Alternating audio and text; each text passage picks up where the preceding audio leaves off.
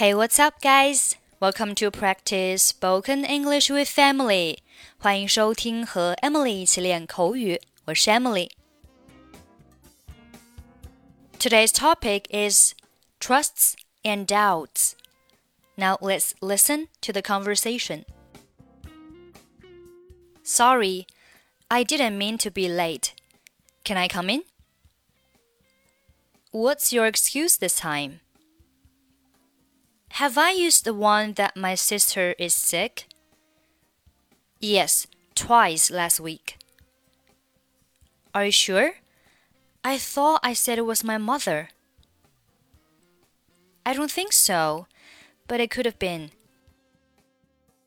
Well, you can trust me this time. My sister is definitely sick. I'm just coming from the hospital. They said she might even die.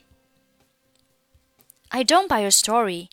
Try not to have any more sick relatives this week, alright? I'll do my best. Just try to be a little more punctual in the future. I'm working on it. Really. Okay, let's take a look at the conversation. Sorry, I didn't mean to be late. Can I come in? 对不起，我不是故意迟到的。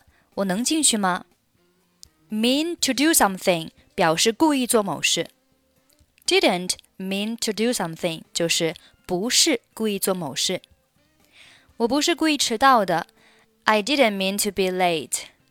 我不是故意做这件事情的。I didn't mean to do this。What's your excuse this time？这次你的借口是什么？Excuse 名词表示借口。Have I used the one that my sister is sick？我说过我妹妹生病了这个理由吗？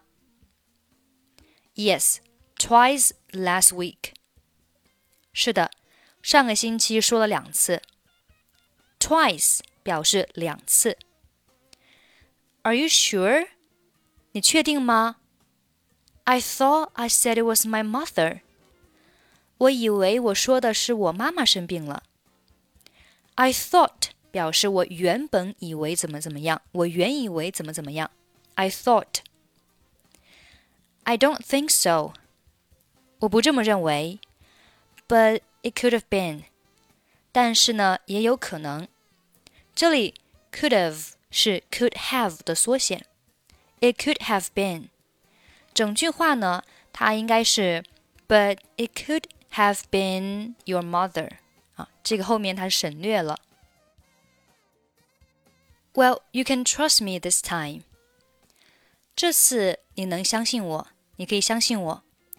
这里的 well 它是语气词，你可以翻译为嗯呃，你这次可以相信我。My sister is definitely sick. 我妹妹的确生病了。I'm just coming from the hospital. 我刚刚从医院回来。They said she might even die. 他们说她有可能有生命危险。I don't buy your story. 我不相信你说的话。字面上理解是我不相信你的故事，它的意思是我不相信你说的话。 Try not to have any more sick relatives this week, alright? 这个星期不要再有亲戚生病了，好吗？Sick 表示生病的，relative 表示亲戚。I'll do my best. 我尽力吧。Just try to be a little more punctual in the future. Try to do something 表示尽力做某事，努力做某事。尽力呢，be a little more punctual。a little more 就是再多一点的。punctual 形容词表示准时的，就是尽力呢再准时一点。in the future，在未来，在以后。I'm working on it, really。我正努力呢，真的。work on 表示从事于、致力于什么。我正在致力于这个事情，就是我正在 为这个事情而努力。Sorry, I didn't mean to be late. Can I come in? What's your excuse this time? Have I used the one that my sister is sick? Yes, twice last week. Are you sure? I thought I said it was my mother. I don't think so, but it could have been. Well, you can trust me this time. My sister is definitely sick. I'm just coming from the hospital. They said she might even die. I don't buy your story. Try not to have any more sick relatives this week, alright? I'll do my best. Just try to be a little more punctual in the future. I'm working on it, really.